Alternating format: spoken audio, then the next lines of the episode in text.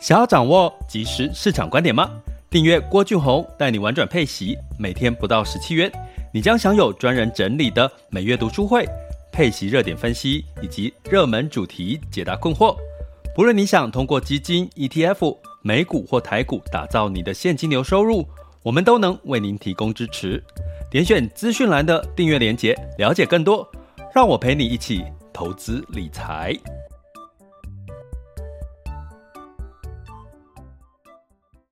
这里是完全配息笔记投资讲白话，一个从投资人角度带你一起掌握全球市场的脉动，分析配息标的、美股、台股、A 港股即时热点，陪伴你不再害怕市场涨跌的风险，一起稳健财富成长。亲爱的，你今天好吗？今天是二零二一年的六月二日喽。那今天录 podcast 的时间其实有晚一点哦，现在时间是十二点十六分。原因是早上呢，一大早就有这个电视台新闻台呢，就说要做一个主题的访问，那叫我用这个跟他用电话这个采访的方式哈，因为现在疫情期间，所以就用电话跟这个记者聊了一下。那基本上呢，记者我在讲完之后呢，记者就说出了一句话，他说。哇，那个郭老师的声音真好听。然后我说：“哦，真的吗？” 其实挺开心的哦。现在这个年纪哦，大家知道吗？五十岁了，其实其实最喜欢的就是被人家赞美哈。好像这个到这个年纪，只必须要受到别人的肯定哦，才可以肯定自己。没有啦，开玩笑的哈，就很开心啦。有人说声音好听。其实我自己也觉得哎，因为那个为什么我选择录 Podcast？其实就用声音呢来跟各位陪伴大家一起投资理财哈。那其实我也觉得我录了一快一年一年的这个 Podcast 哈，我觉得声音其实也越来越自然哈。那呃越自然也就代表我越很坦然的把很多我看到的一些现象哈。跟各位做分享，当然我也是希望尽可能的去传递一些正能量，不管从这个理财性格、心理层面，不管是从这个市场方面啊，不管是从这个一些呃看到的一些市场机会或者是风险，我觉得这都是对各位一个很好的一个一个至少一个陪伴吧。那在这边还是先提醒各位哈，就是当然你可以透过不同的方式，包含每周一到五的这个 podcast 之外，还有透过这个这个订阅专案哈方案在 Mixer Box。那 Mixer Box 原则上会在每周三的晚上八点会有一个主题的一个开放聊天哈，大家也可以上来跟我聊聊。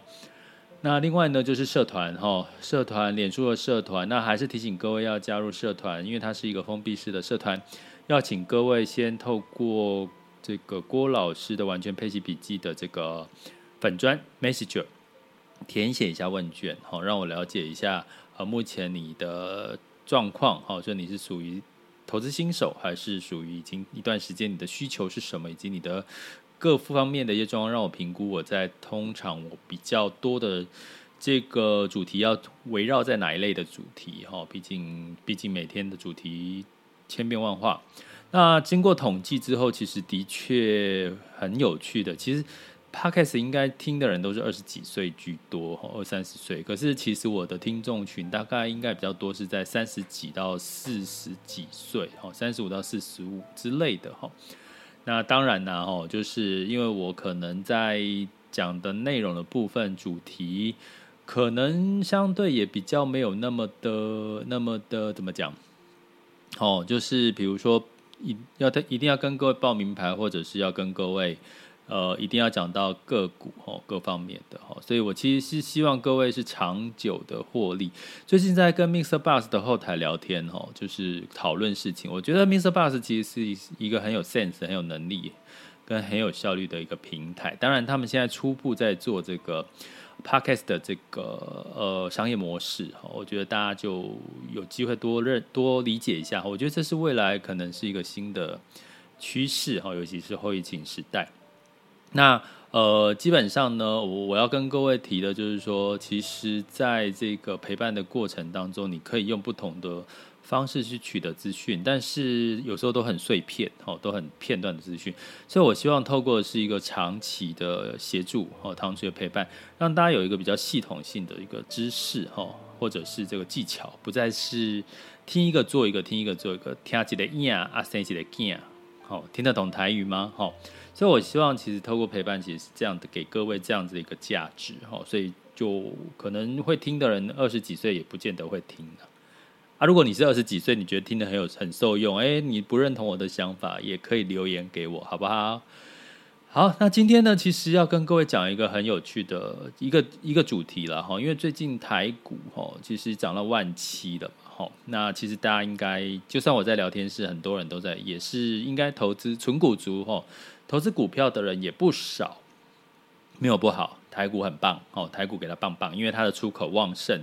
可是因为最近台股出现了一个问题哈，就是疫情。那我们目前疫苗又还不知道到底什么时候会有明确的几百万甚至千万的疫苗可以施打。其实简单来讲，不管几百万几千万，我们只要知道施打率哈，现在美国、英国已经到了九成了哈，那我们现在十成都不到，双位数都不到，一成到两，应该有两快两成了吧？那接下来是多少？至少要十二十哈，每个月都要有一个突破三十四十这样的数字，才代表我们真的有在疫苗的进度当中。好，那所以呢，我们其实我们台台股跟哪一个国家很像？我今天要跟各位聊聊南韩哈，因为南韩你会发现它跟我们一样，主体都是半导体电子哈，它有三星哈、神送的这个。这个手机哈，然后再加上它也是以出口导向哈，它也是我们的竞争对手。好，那同时呢，它基本上呢，它也是亚洲国家哈。那我跟各位讲的是，其实今天的消息，其实我前几天就在刚在想说要讲南韩就。呃，今天刚好有一则新闻哦，就是南韩南韩的出口增加了百分之四十五，是三十二年来最猛哦。那这个出口的四十五趴是五月份哈，虽然仍然对于市场预期的四十八点五趴的成长，好像四十五点六仍然是这个稍微低于预期哈，可四十五将近一半的成长哈，它成长的幅度来自于晶片。哦，还有石油产品，还有汽车零件，哦，半导体了哈。那半导体其实其实它的出口已经增加了百分之二十四点五，哦，已经是连十一个月的成长。更重要的是，是台湾没有的是汽车出口，哦，汽车出口是净增了九十三点七，哈。那其实我在其他频道刚好聊到，其实今年下半年一定要还是要关注新能源车、电动车这个领域，哈。那你看到这个 A 股、港股，其实，在今天其实 A 股、港股也是小跌的情况下，汽车类股是上涨的哈。那石油的外销哈，油价今天是涨到七十哈，昨天哈。所以呢，韩南韩也是一样，它最大的市场是美国跟欧盟哈。那还有中国大陆也是大的市场。那相对来讲，南韩对美国跟欧盟它的出口是增加了百分之六十。那更不用讲，美国跟欧盟正在复苏当中，那市场很大。那中国也成长二十二点七，哈，中国也在复苏当中。日本的外销就增加了二三十二点一，哈。从这边数字来看，其实真的不遑多让台股，更何况那我们来讲说，诶，既然台台湾跟这个韩国很像哈，都是以半导体为主，它还有一个三星哈，三星。那我们来看一下这个南韩到底它的疫情状况是怎么样？呃，基本上我跟各位调出了数据，到六月一号哈，昨天其实它的每天的新增确诊人数是昨天哈六百六月一号是四百三十个人。哇，他的人口，他每他已经累积的确诊人数有十四万人了哈，从疫情到现在。可是呢，实际上他在最近的新增确诊人数是四百三，哎，四百三这个数字不是跟台湾很像，对不对？这这段时间疫情增温很像，所以你看这个韩国的人口又比这个台湾多很多，所以基本上呢，它的整个确诊人数四百三哈，你就知道其实是控制得住了。那目前我因为还找不到它的这个四大疫苗的比例哈，如果有找到的话，我会再跟各位分享哈，或者在我的网校郭老师带你玩转配息来跟各位整体的完整的分享哈。那所以呢，我们来看一下哈，如果以这个台股的标的哈，那台股的标的呢，我给各位看两个哈，台股的，我看这个台股的基金哈。那在我挑的是目前在前几名的一个绩效好的这个台股基金，那它在近一个月是负六点七二趴，因为最近疫情的关系哈，近三个月是三点九七趴，近六个月是二十七点五八，哦，半年大概有二十七将将近三成的一个获利，台股哦，哦，台股哦，那我们来看一下南韩的哈，南韩的标的哈。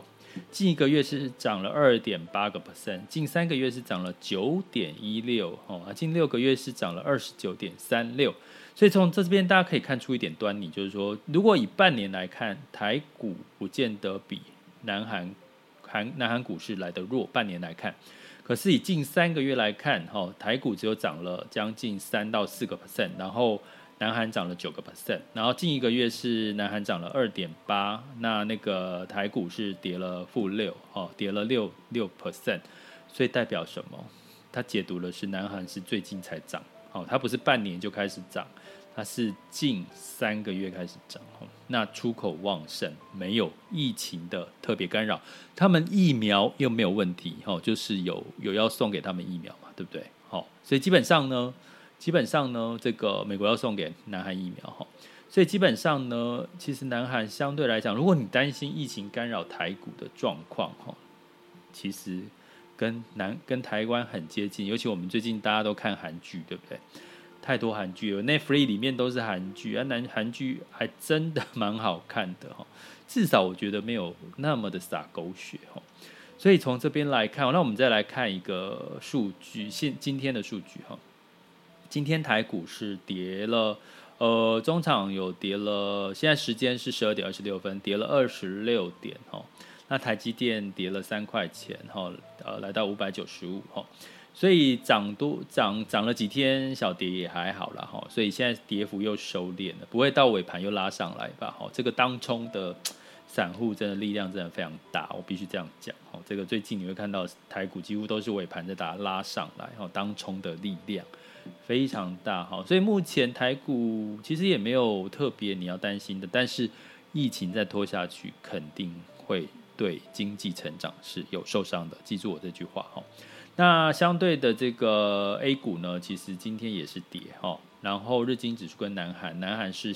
呃小涨了零点零九个百分点，那日经指数是上上涨零点四八个百分点。所以呢，这边提醒大家，如果你觉得看好台股，出口旺盛，哦，那但是又担心疫情疫苗，在这个时候，你反而可以观察，可能我们也相对有一点熟悉的南韩，也许它也可以帮助你分散一点风险，哦，毕竟它的出口非常旺盛，而且也是跟我们，因为你对比嘛，你会觉得半导体有补库存的行情，那相对来讲，南韩也会受惠，哦，所以呢。值得持续留意哦。那也欢迎呢，大家来到聊天室哈，每周三晚上八点，今天晚上八点就有。我今天是周三，然后或者是到网校来上课，让我可以讲得更深入一点，甚至开箱南韩相关的标的，让大家更了解、深入了解南韩相关的一些获利机会哦。接下来进入到二零二一年六月二日的全球市场盘势轻松聊。好啦，那进入到轻松聊之前，还是要提醒各位，如果你是这个要加入社团的话，最近又又是。很多人加入都没有帮我填这个 Messenger 填问卷，好，加入社团，那就拜托麻烦听到，如果你是 Podcast 的听友，请先到这个我的每一集 Podcast 里面都有一个填问卷的连接，点一下就好，因为现在都是是是连接嘛，设定好，点一下要进去填完问卷，然后再加社团，好，填完问卷那下面就会有连接帮你加社团，好。那另外，你也可以透过呃网校和全球华人陪伴是投资理财网校，或者是这个 Mr. Bus 的订阅方案，让我陪你一起三百六十五天投资理财。那进入到美股的部分，因为昨天是前天是休市哈，昨天呢就呃小涨小跌。那整体的整体的数据呢，在接种率情况越来越好的情况下，其实大家对经济复苏是乐观的哈。那道琼上涨零点一四个百分点，因 S M P 五百、纳斯达克分别下跌零点零七跟零点零九个 percent。那欧股的部分呢，普遍是上涨的哈，因为欧美的欧欧洲的其实整体经济以及这个货币流入的情况很明显，我已经在网校的学员跟课程中跟网校的朋友提醒的哈。那所以呢，泛欧六百上涨零点七五，英法德分别上涨零点八二、零点六六跟零点九五个百分点。